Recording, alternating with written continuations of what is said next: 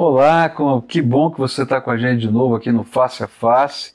E hoje eu tenho aqui um convidado muito especial que daqui a pouquinho eu vou estar apresentando para você e vai, eu tenho certeza que vai ser uma grande benção. Mas eu queria começar como a gente sempre faz aqui, orando por você, orando pela sua família, orando porque cremos no poder de Deus, que ele se revela de maneiras tão extraordinárias, não é? E, e é tão gostoso a gente ouvir isso. Eu estava conversando com uma pessoa, uh, na verdade com a dentista que estava lá cuidando né, dos dentes da minha mãe hoje de manhã, e ela dizendo: Olha, pastor, eu atendi num apelo uma senhora e nós começamos a orar todos os dias, num determinado horário, e o motivo da oração era que a filha fosse visitá-la e voltasse a conversar com ela, porque já não acontecia isso há muito tempo. E durante sete dias eles estiveram orando. E no oitavo dia, sabe o que aconteceu? Aquela filha foi visitar a mamãe, deu um beijo nela e pediu perdão, porque tinha se afastado dela. Jesus é tremendo, fala a verdade, ele é poderoso, ele ouve e responde às orações, e é por isso que a gente ora. Queria orar por você agora. Senhor Jesus, tu conheces o coração de quem está participando conosco aqui.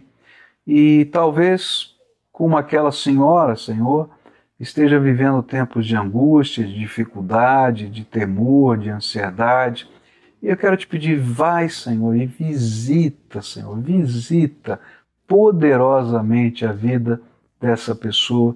E que venha, Senhor, graça do Senhor sobre essa casa.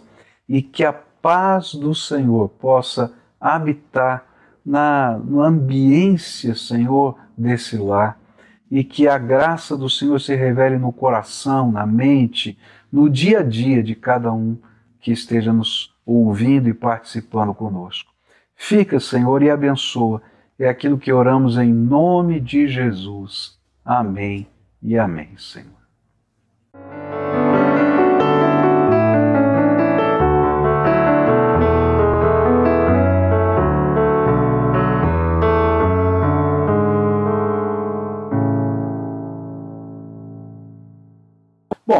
Hoje eu tenho aqui André Melo, atua mais de 15 anos no ecossistema de startups em São Paulo, estruturou a área de inside sales de diversas empresas, foi sócio de uma das maiores HR techs do Brasil e é o fundador do Empreendendo no Reino, o maior podcast de empreendedorismo cristão no Brasil.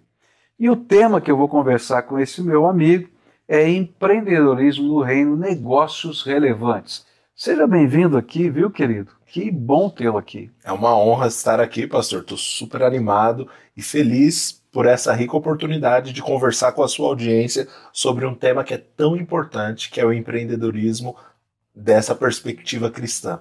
Amém. Olha, eu acho tremendo a gente poder trabalhar com isso e você, não é, um cara que está no mercado, está dando cursos, está fazendo é, consultorias e etc.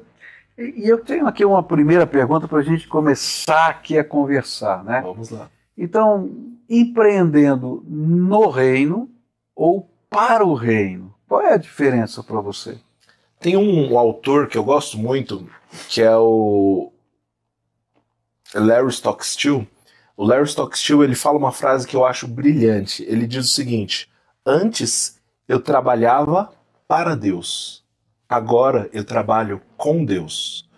Então, o nosso trabalho, o, o empreendedorismo, no nosso caso, não é simplesmente para o reino, mas nós estamos no reino. A Bíblia diz que Jesus ia em todos os lugares anunciando o reino de Deus. E se nós entendemos essa perspectiva que estamos no reino de Deus, e obviamente pode ter algumas discordâncias é, doutrinárias, teológicas, mas se nós temos essa perspectiva de que nós estamos no reino de Deus, tudo que fazemos é um serviço no reino de Deus. Por isso o nome empre empreender no reino de Deus.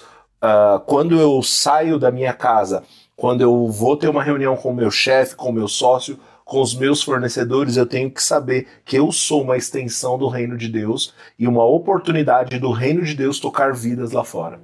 Amém, graças a Deus. Eu sei que um dos autores que você gosta, se você cita, inclusive, é o Silvoso, né? Falando Sim. sobre negócios, né?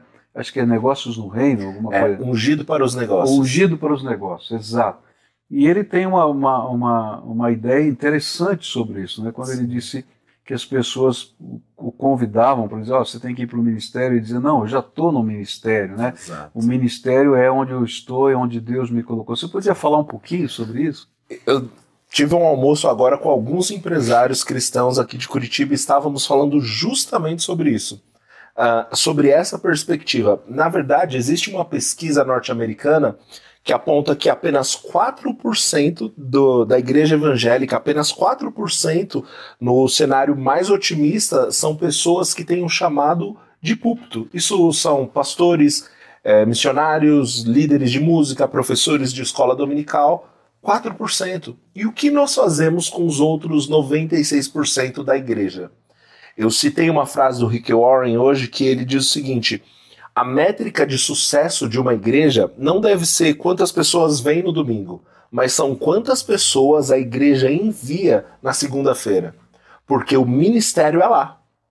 Um, um, empresário até compartilhou comigo sobre um pastor que colocou na saída da igreja uma frase: Seja bem-vindo ao seu campo missionário. Então, o Ed Silvoso ele, ele afirma isso. Olha, o seu ministério, você pode ser chamado sim ah, assim como um pastor é chamado para cuidar das ovelhas, para ministrar a palavra, para se dedicar no estudo da palavra, é, ou como, para ser mais bíblico, né, como os apóstolos disseram, é, a oração e ao estudo das escrituras, o empresário também pode ter sido chamado por Deus para cuidar dos negócios e abençoar pessoas lá fora. Então, esse sim é um ministério também, porque durante muitos anos, e o Ed Silvoso fala algo que, que é até um pouco chocante, mas me abençoa demais. Ele fala o seguinte: que durante muitos anos a igreja cristã tratou os homens de negócio como as mulheres eram tratadas na época vitoriana. Ele diz que nessa época, ah, na relação com seus maridos, as mulheres eram obrigadas a fazer sexo mas não tinham nem o direito de gostar disso, porque era obrigação delas. E muitas vezes, durante anos, a igreja cristã falou para o empresário: olha, vai lá fora, ganha dinheiro, traga seu dinheiro para missões, mas não goste disso, não, dessas coisas mundanas. E, infelizmente, isso perdurou durante muitos anos e nós não podemos mais fazer isso. O empresário tem que ter a consciência: Deus me chamou para fazer isso e eu vou ser um bom empresário e eu vou levar os valores do reino de Deus lá fora. Eu tenho um colega, né, é, Peter Tanchi, e ele é um empresário forte no país dele e, e, depois ele se tornou um pastor de uma grande igreja que trabalha com muitos empresários. Mas ele tem uma frase que eu acho muito interessante, que ele diz assim, é, falando aos empresários dele, tá? Vocês são os pastores de todos os seus funcionários e das suas famílias. Uau. E o que é que vocês estão fazendo para com esses seus, as suas ovelhas que Deus colocou sobre as suas mãos?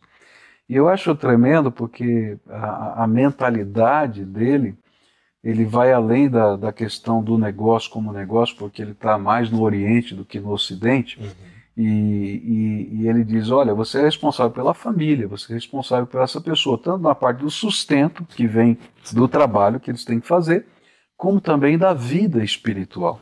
Como é que, dentro dessa sua visão de empreendedorismo no reino, tá, você vê a questão de ganhar dinheiro, que não tem jeito de ser homem de negócio e não ganhar dinheiro, pois é. tá, e também de pastoreio daqueles que estão debaixo da autoridade vamos dizer assim, de, se tudo é do reino, uhum. tá? também debaixo da autoridade do reino que está ali acontecendo na empresa. Como é que dá para misturar negócio e fé no mesmo contexto? Ótimo, ótimo. Na verdade, eu acho que um dos grandes problemas uh, quando a gente olha na história da igreja foi não misturar. Foi é, essa falsa dicotomia entre o sagrado e o secular. Se eu entendo que aquilo que eu faço com a minha vida presente reflete ou repercute do outro lado da eternidade, então nada do que eu faço é deste século. Tudo é eterno. Então, secular, eu, eu óbvio que eu falo assim para brincar, né? Mas eu, eu gosto de dizer assim: o secular é uma mentira.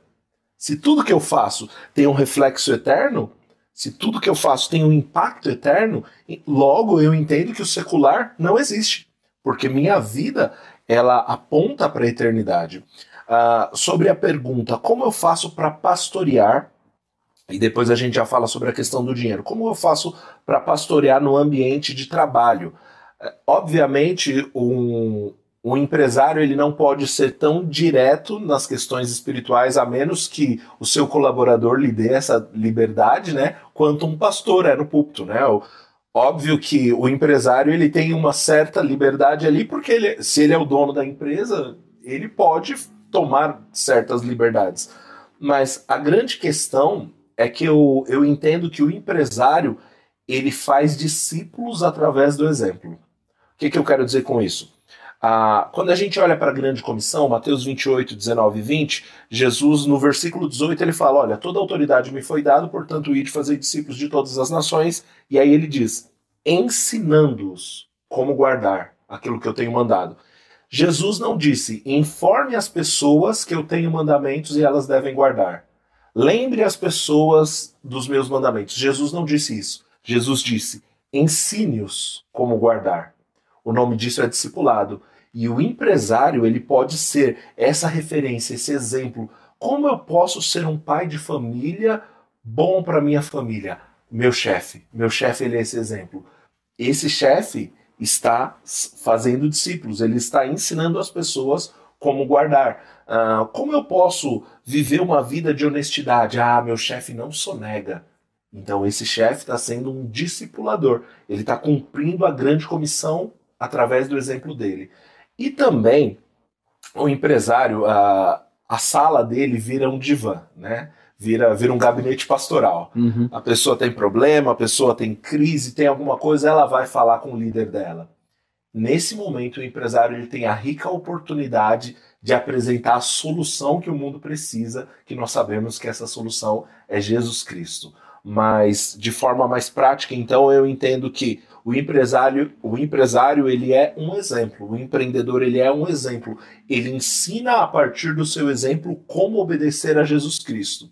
E então, em determinado momento, essa pessoa se abre e dá a oportunidade para ir, como a gente diz, lançar a rede e efetuar pesca e, e evangelizar e de fato verbalizar sobre o plano da salvação, explicar a redenção e anunciar Jesus de uma forma mais direta.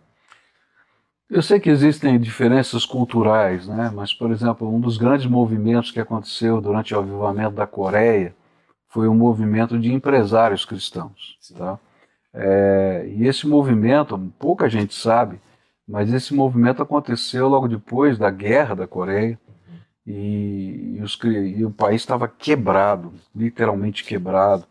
E esses empresários não sabiam como reagir a essa situação. E aí, esses que eram cristãos que estavam ali no meio, entenderam que não tinha outro jeito de crescer se não fosse com a bênção de Deus. E começaram a fazer campanhas de oração antes do horário de serviço. E convidavam os seus empregados, aqueles que quisessem, tá?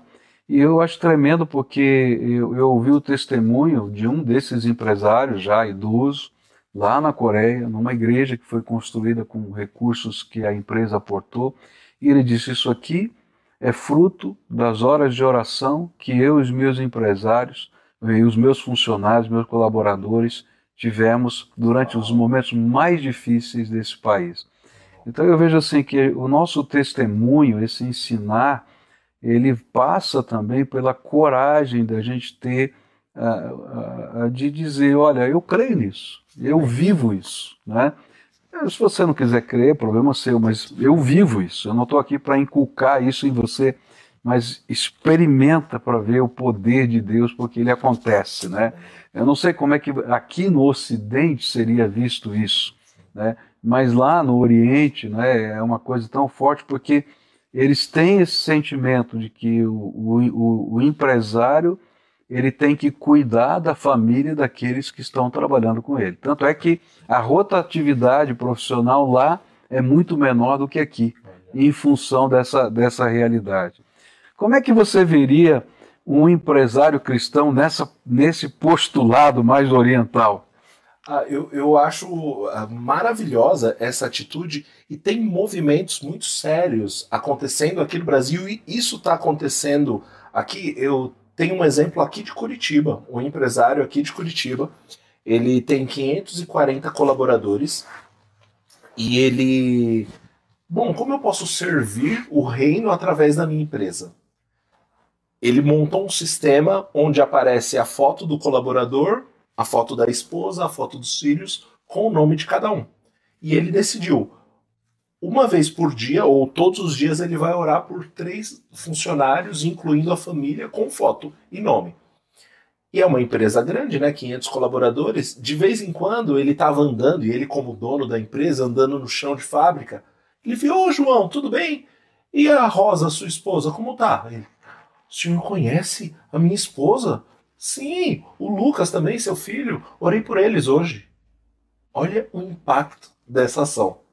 E esse empresário ele conta uma história que uh, tem um colaborador da empresa dele que foi desligado da empresa ou saiu da empresa por algum motivo.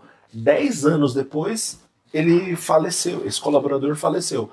A família desse colaborador ligou para esse empresário: Olha, o senhor pode vir no velório dele? Ele, posso, né? Mas que estranho. Fui chefe dele há 10 anos atrás. Não, é porque ele disse que fazia questão que o senhor tivesse no velório dele e ele pediu para ser enterrado com o uniforme e o crachá da empresa. O tamanho impacto que essa empresa gerou. E é, é um empresário agora, aqui de Curitiba, que fez isso, uma, oração, uma, uma ação tão simples: orar pelos seus colaboradores e permitir que seus colaboradores saibam.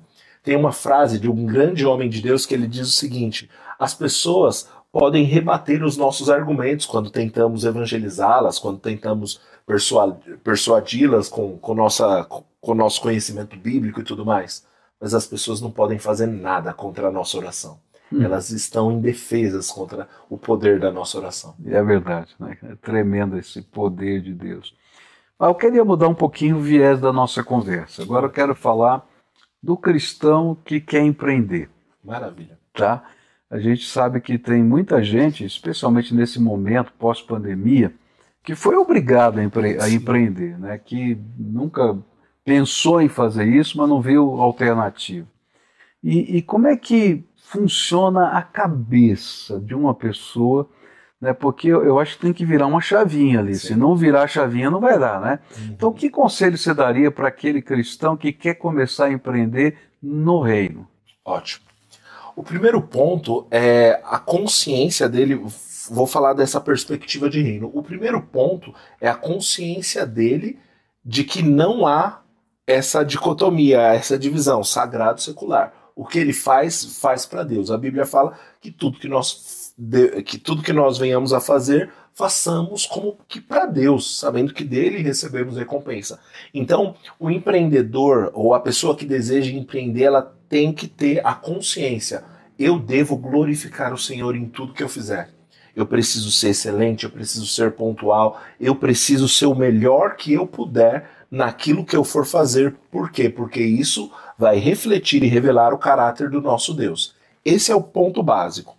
Sobre empreender, o que é empreender? Na minha visão, e, e talvez seja a visão mais rudimentar do que é empreendedorismo, empreender é resolver problemas. Então alguém teve a necessidade de uma xícara e a pessoa falou: Não, Eu gostei da definição, eu nunca tinha, tinha ouvido. Empreender é. Resolver problemas. Então o problema de alguém é resolvido por você. Exatamente. Tá. Um dos maiores problemas, talvez, se a gente olhar uma das maiores empresas e startups dos últimos 10 anos, é a Uber.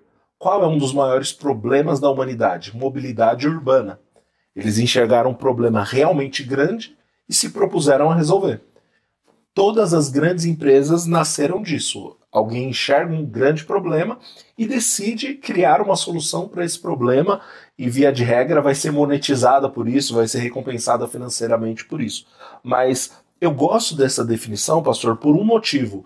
Porque essa definição de empreendedorismo ela não engloba somente o empresário, quem tem um CNPJ, ela engloba também a dona de casa, tem soluções criativas ali para os seus filhos, para sua casa. Ela engloba o colaborador, porque o colaborador ele pode ser um intraempreendedor, alguém que empreende dentro do CNPJ de outro, ou pode ser também uma pessoa que vai abrir sua empresa, seu CNPJ. Mas, em suma, empreender é resolver problemas. O que o empreendedor, e talvez é, essa é a dica que, que, eu, que eu quero dar, e eu vejo muita gente errando nisso, o empreendedor ele precisa aprender a se apaixonar pelo problema e não pela solução. Deixa eu exemplificar Essa isso. Essa eu não entendi. Ótimo. Vamos lá. Deixa eu exemplificar isso com o nosso contexto de igreja. Qual é o problema da humanidade? Falta de Jesus. Entendemos isso. Só que às vezes, em 1980, Deus deu a solução para a igreja cristã brasileira que era entregar panfletos. E foi muito efetivo na época. A pessoa pegava o panfleto, Deus falava com ela. Imagina se nós, pastores de 2022, ainda estivéssemos apaixonados pela solução, entregando panfleto. Nossa efetividade seria diminuída. Agora nós estamos aqui gravando um podcast, por quê? Porque nós nos apaixonamos pelo problema, por resolver o problema, não por uma solução específica. Uhum. Então, a dica que eu, que eu quero dar para todos que pensam em empreender, não importa a forma, importa o problema ser resolvido. Que legal, tá? Então, mudar a cabeça, né? Se apaixonar pelo problema. Pelo problema. Ah, bacana, gostei, gostei. Você, você na, na, no seu trabalho, né, usa uma trilogia muito interessante, né? Inspirar, educar e direcionar. direcionar. Você podia explicar um pouquinho para gente? Sim. Eu acredito, pastor, que Bom, se eu for usar o termo é, do empreendedorismo, eu ia falar que eu tive um insight, mas eu acredito que eu recebi um download. Eu tava. Do céu. Exatamente. Baixei da nuvem, né? Amém, amém. Baixou da nuvem. É. Uh, eu, eu tava orando, eu, eu percebia no meu coração, quando eu li esse Ungido para os Negócios do Ed Silvoso, isso chacoalhou muita coisa dentro de mim, pastor, porque desde a adolescência eu percebia uma vocação ministerial. Eu percebi esse desejo é, pelos, pelo ministério e eu percebia essa vocação. Mas eu tinha um, um amor pelos negócios. Quando adolescente, eu comprava aquelas revistas Você S.A.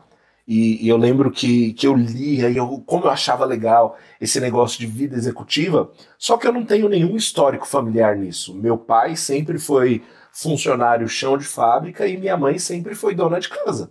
Eu morava num bairro de, de extrema periferia e, assim, eu não tinha referência nem na igreja nem em casa. E eu fico me perguntando, quem colocou isso no meu coração? A resposta é Deus.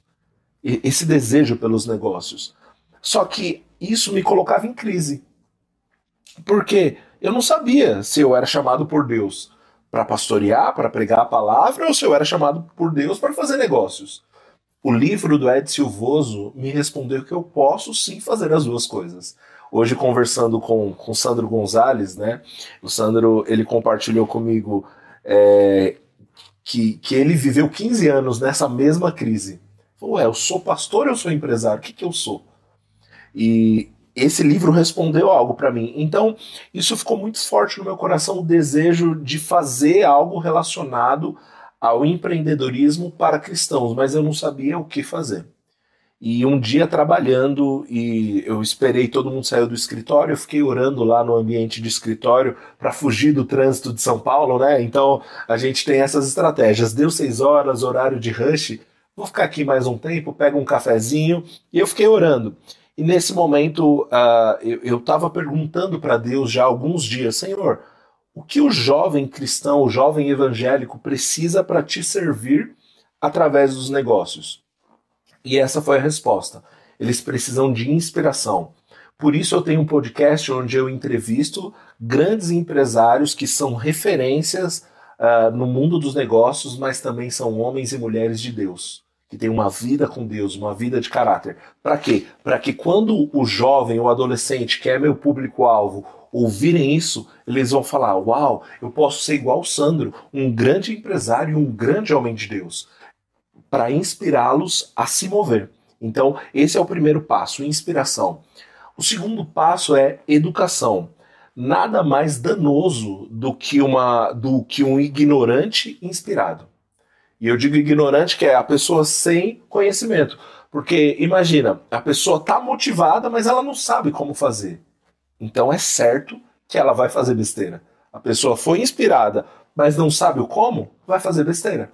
Então o segundo ponto do nosso propósito é educar, é ensinar as bases do empreendedorismo, é ensinar vendas, a fazer uma boa gestão do fluxo de caixa, por exemplo, ensinar as bases para que essas pessoas que foram inspiradas por Deus para empreender agora saibam como. E o terceiro ponto é direcionar. Hoje em dia, no ecossistema de tecnologia e inovação, é muito comum a gente falar sobre investidores anjo, é, seed money, uh, um, um dinheiro para que a pessoa dê os primeiros passos, ou uma aceleradora de negócios. O Empreendendo no Reino tem essa vertente também, de conectar o empreendedor com investidores, com aceleradoras de negócios, com fundos de investimentos que vão fomentar o empreendedorismo. Que legal.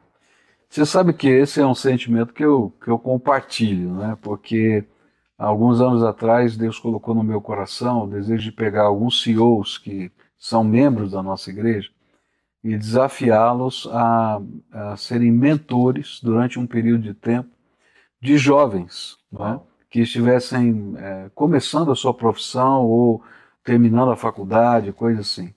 E a ideia era o seguinte: nós precisamos entrar em todas as áreas de influência da sociedade, né? E, e a gente precisa de gente, gente muito boa.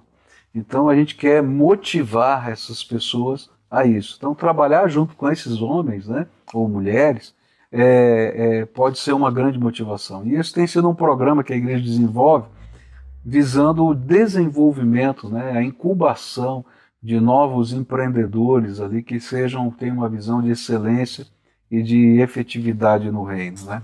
Então, um download também passou um pedacinho para cá, viu? que bênção, que bênção, pastor. Não cheguei na outra parte ainda, mas estou aprendendo aqui. Mas muito legal, pastor, essa, essa visão né, daqueles que já estão fazendo algo, esses CEOs, esses empreendedores de sucesso, cuidando de outros. Porque a, a Bíblia fala no Salmo 119, ali no versículo 99, tenho mais entendimento do que todos os meus mestres, porque medito nos seus preceitos. Se nós ensinarmos para a juventude, ei, honra o cabelo branco, ei, honra quem já está lá, nós vamos evitar tantos erros. Então a, a gente acaba encurtando o caminho para a juventude é. por ouvir o conselho dos mais experientes. Sabe que é, uma, é interessante porque a, o grupo tem um, um, alto interesse, né? Então, às vezes, a gente faz uma, uma pré-seleção, se candidatam 200, 300 ah. jovens, tá?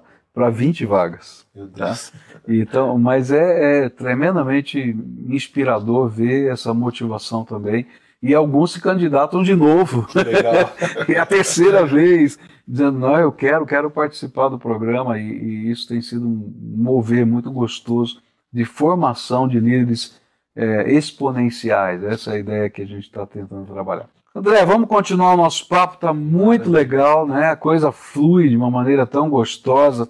E eu queria perguntar para você, uma outra frase que você usa é Kingdom Cuisines, né? Você podia explicar o que, que é isso? Maravilha. Uh, esse conceito, o conceito do Kingdom Business, ele, ele surgiu há, há 12 anos atrás com um estudante de Harvard, um keniano que foi estudar em Harvard e em determinado momento ali dos estudos do MBA dele, ele teve a oportunidade de receber no Quênia um grupo de estudantes lá da faculdade de Harvard.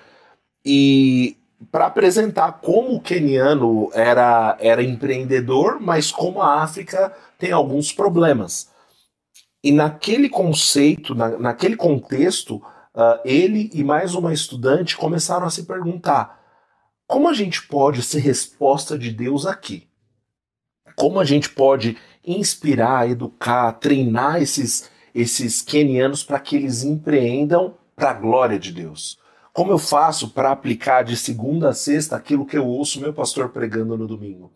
E em resposta a isso nasceu o, o Kingdom Business, né? O Kingdom Business ele, ele tem um, uma palavra em inglês que é framework. Para o pessoal de tecnologia, eles vão conhecer bem essa palavra. Framework significa um padrão. Ele tem um modelo, um modelo para que você transforme o seu negócio em um negócio do reino, sem transformar o seu negócio numa igreja. Porque esse é um erro que às vezes o empresário inspirado, motivado, que aceitou Jesus, ele acaba cometendo ele acaba tentando enfiar o evangelho goela abaixo na vida das pessoas, isso acaba espantando algumas pessoas ao invés de discipulá-las e, e depois anunciar Jesus. Então, como que eu faço de uma maneira equilibrada, de uma maneira ética, para introduzir os valores do reino na minha organização, sem transformar o meu negócio numa igreja, mas tendo convicção que o meu negócio está é, atuando para a glória de Deus. O, o framework, o, o, padrão do Kingdom Business responde esse anseio.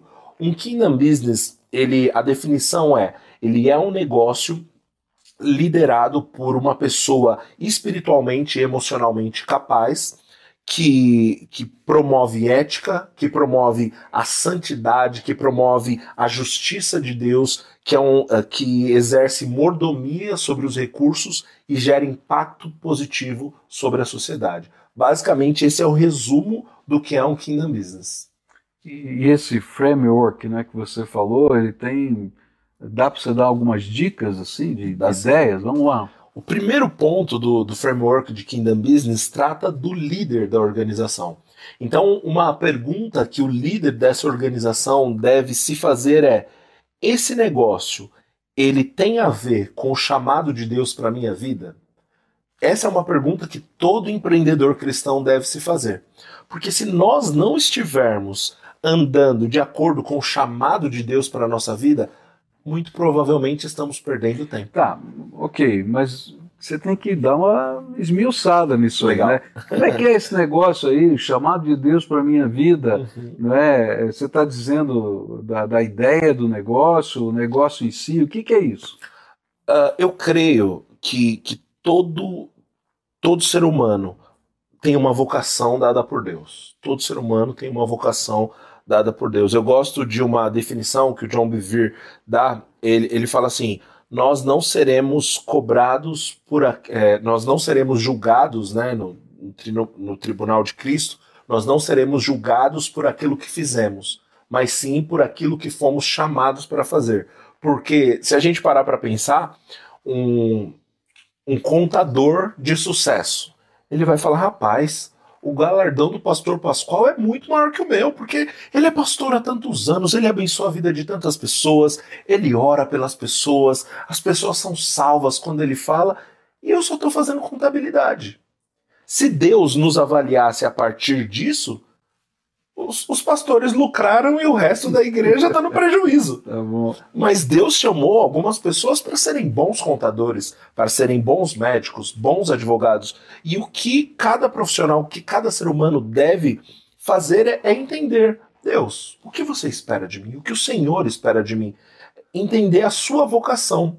Uh, hoje de manhã eu conversava com uma empresária que ela, inclusive, é ovelha do Senhor, ela, ela falava assim: Olha, eu entendi que a minha vocação pessoal é promover transformação integral na vida de pessoas. Eu posso ter uma banquinha de hot dog ou eu posso ter uma grande empresa de eventos. Minha vocação é promover transformação na vida de pessoas. Agora, o como eu vou descobrir no caminho. Boa. Então, é, o, uma vez que, que essa vocação está clara, Aí o colaborador deve se perguntar: eu consigo exercer essa minha vocação, essa vocação divina que eu recebi, eu consigo exercer isso através do meu negócio? Essa é uma primeira pergunta. E se preparar para ser aquele que faz discípulos, como nós falamos no começo dessa conversa, né? Ah, se preparar para ser aquele que, através do exemplo, ensina o povo como a, como guardar os mandamentos de Jesus. Então agora eu vou complicar um pouquinho. Maravilha. Tá? Vou complicar. Tá? A questão é a seguinte: você falou que o empreendedor é aquele que é apaixonado pelo problema. Uhum. E aí você colocou um segundo problema. Tá? Então, assim, eu tenho um problema que são dos outros que eu tenho que resolver, mas eu tenho agora um problema meu, que é saber como a minha vocação né, de Deus divina pode se tornar efetiva dentro do meu próprio negócio. Como é que eu concilio os dois problemas? Maravilha. Eu, eu acredito que o primeiro lugar de respostas aí vem de um relacionamento íntimo com Deus e com a sua palavra. E é importante, eu sei que todos os nossos ouvintes já têm é, essa consciência, mas não dá para ter relacionamento íntimo com o nosso Senhor sem, não, sem ter relacionamento íntimo com a palavra dele. Nesse lugar de oração, nesse lugar de conhecimento da palavra, nós vamos receber respostas da parte de Deus. Uh, quando você enxerga na Bíblia é, alguns mandamentos, algumas vocações, por exemplo, fazer discípulos. É uma vocação de todo cristão. O chamado da reconciliação, é, 2 Coríntios 5,20, de sorte somos embaixadores da parte de Deus, como se Deus por nós vos exortasse, rogamos que vos reconcilieis com Deus. É um chamado de todo cristão. Se nós dermos respostas a esses chamados que são, digamos assim, gerais para todo cristão, para todo filho de Deus, com certeza nós vamos encontrar particularidades do chamado de Deus para a nossa vida. Uma coisa que eu percebo, pastor, é que no caminho as respostas vêm. Uhum. Então, às vezes as pessoas perguntam: tá, como que eu começo a servir na igreja? Começa por onde a porta está aberta. Se precisa de alguém para estacionar os carros lá fora, se voluntaria. Porque provavelmente, enquanto você serve em alguma área, por conta da sua disponibilidade, Deus começa a comunicar coisas mais específicas no seu coração. Isso é verdade. Né? A gente vê. É, meu pai usava uma frase que eu gosto de lembrar, né? Ele dizia: quem quer faz, não pede. Né? Muito bom. Então, assim, começa, né? Começa onde Deus abriu a porta, vai, faz e vai, vai acontecer. E essa questão também de, de no caminho a gente descobrir tem muito aquilo muito a ver com aquilo que Jesus ensinou. Eu costumo dizer que Deus não dá mapas para gente, porque Ele, Jesus, é o caminho, a verdade Uau. e a vida.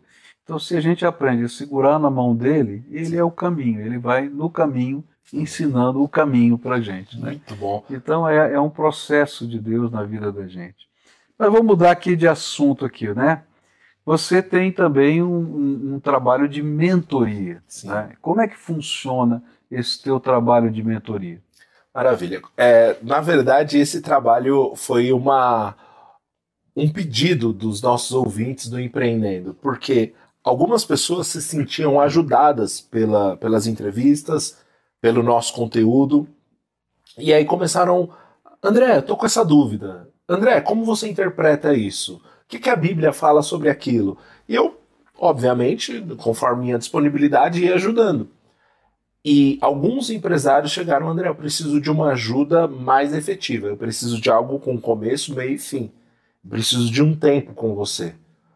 E eu falei, bom, aí é um desafio, né? Então a, a gente formatou um programa onde eu consigo ajudar esses empreendedores e eu ajudo eles é, do ponto de, de três pontos de vista diferentes. É, a Bíblia fala em 1 Tessalonicenses 5,23 que, que o Senhor preserve espírito, alma e corpo, né? Que preserve em santidade espírito, alma e corpo. Uh, a teologia vai chamar isso de tricotomia, né? Aqueles que acreditam que nós somos um espírito, temos uma alma e habitamos num corpo, mas sem entrar na, no campo da teologia, eu tento ajudar o empreendedor da, do ponto de vista espiritual, do ponto de vista emocional, que aí ele conversa com a alma, e do ponto de vista técnico, que aí eu falo dos negócios.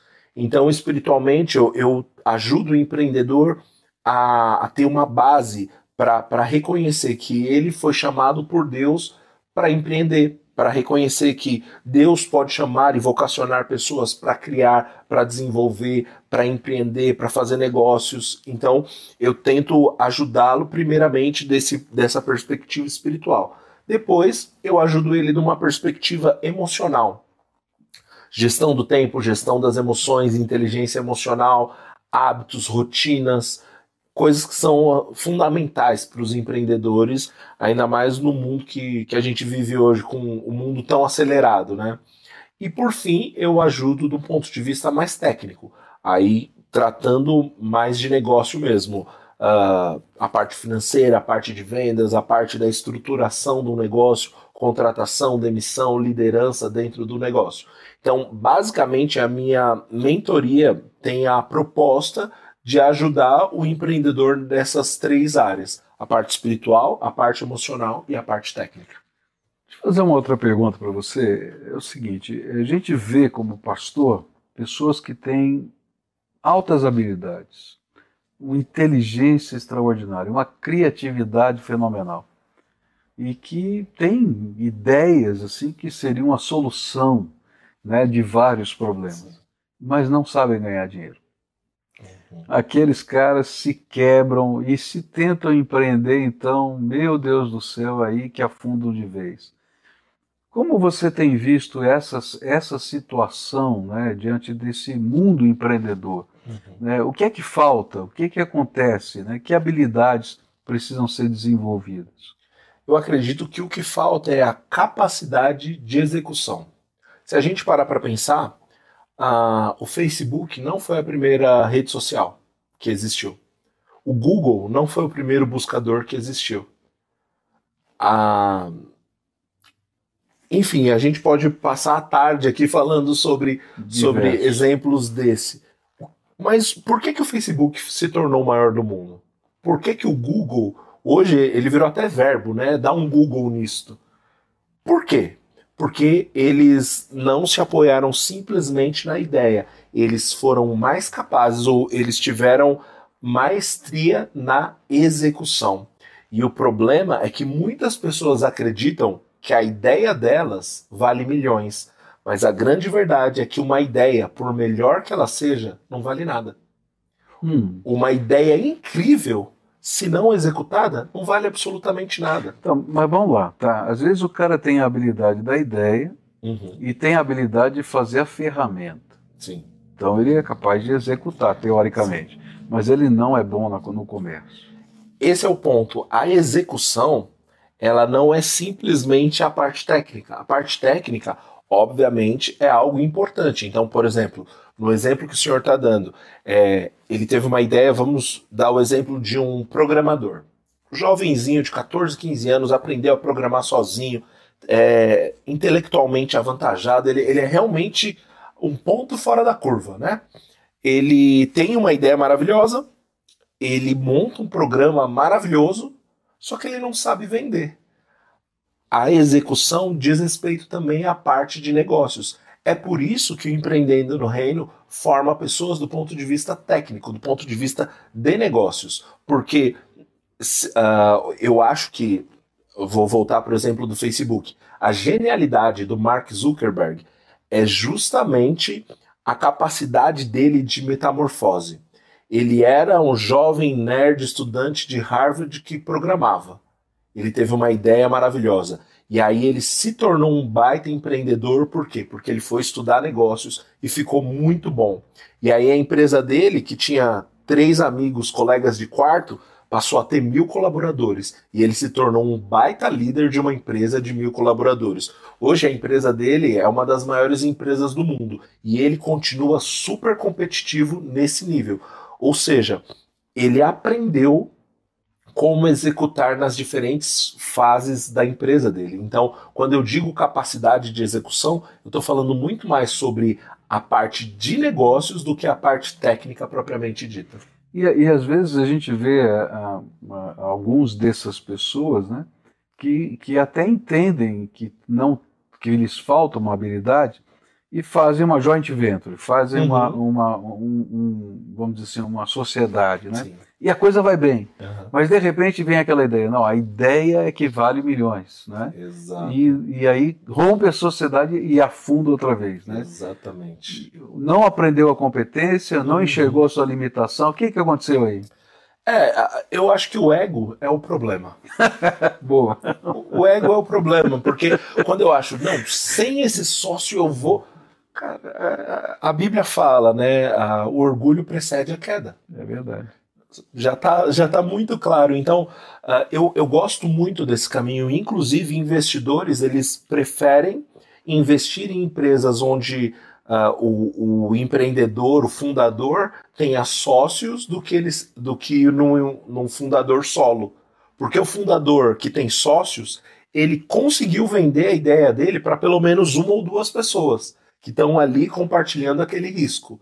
E quando o investidor ele vai escolher, ele leva isso em conta. Eu não sabia disso, não. Verdade mesmo? Eles preferem, uh, por exemplo, eu, André, não sou um homem, não, não sou uma pessoa de tecnologia, eu sou uma pessoa de negócio, eu sou uma pessoa da venda. Se eu tive uma ideia, eu posso trazer um desenvolvedor para estar tá junto comigo no time fundador. Mas eu, André, sou o típico vendedor. Cara que entra na sala de reunião, fala alto, faz as pessoas dar risada e assina o cheque mas eu não, não tenho habilidade financeira. Eu não sou um bom administrador financeiro. Então eu posso chamar um outro sócio para, olha, você cuida das finanças, não deixa eu gastar todo o dinheiro da empresa, você monta a parte técnica e eu vendo. E assim dá tudo certo. Ah, bom, eu gostei dessa. Porque realmente, às vezes, como pastor, a gente vai conversar com pessoas né, que estão patinando no templo e falam, pastor, olha, eu sou crente, eu oro, eu faço isso, eu faço aquilo, mas na, na vida de negócio está ruim, eu não consigo e tal. E você percebe que faltam habilidades né, que, ele, que ele precisaria complementar. Mas ele é apaixonado pela ideia ou pela solução, né? talvez seja Exato. isso, e não para enxergar o seu próprio problema. Tá? E para a gente terminar aqui, né, o nosso tema está aqui na canequinha, né? Tá. Como fazer Jesus mais conhecido. Esse é o nosso tema, né? Então, como empreendedores podem fazer Jesus mais conhecido? Uau. Pastor, eu, eu gosto muito desse tema e eu, eu quero responder da seguinte maneira: nós precisamos mergulhar em conhecer Jesus para que assim o tornemos conhecido. A Bíblia fala lá em Efésios 3, o apóstolo Paulo ele fala sobre duas experiências distintas, né? Ele fala que juntamente com todos os santos estejamos arraigados e alicerçados em amor e que possamos compreender altura, largura, comprimento, profundidade e conhecer o amor de Deus que excede a todo entendimento. A palavra grega para compreender é catalambano, que, que fala sobre esse conhecimento meramente mental, esse conhecimento de, de saber essas dimensões. A palavra para conhecer o amor de Deus é a palavra gnosco.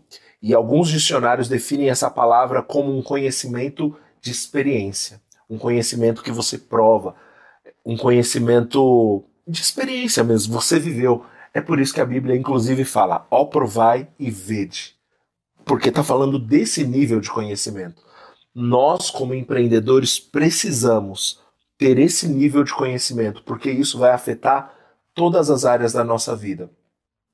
E tendo esse nível de conhecimento, vai ser muito mais fácil tornar Jesus conhecido, porque é muito fácil falar daquele que eu amo, falar daquele que eu conheço, falar daquele que eu vivo, falar daquele que eu experimentei a bondade. É muito fácil. Por quê? Porque eu conheci.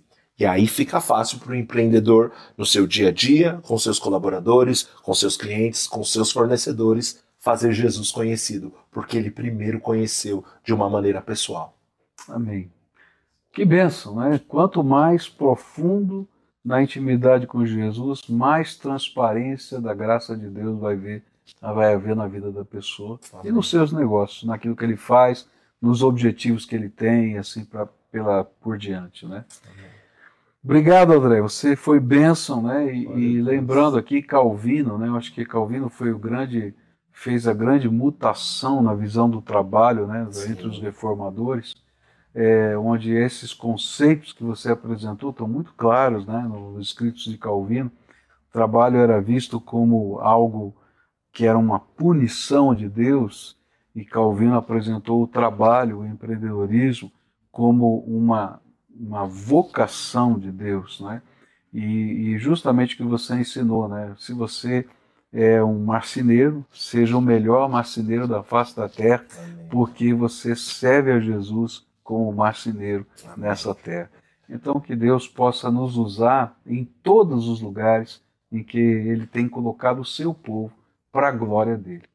Então, esse é o nosso tempo. Muito obrigado, viu, querido? Que Deus abençoe você Eu sei que hoje à noite você vai dar uma palestra aqui Sim. em Curitiba, não é?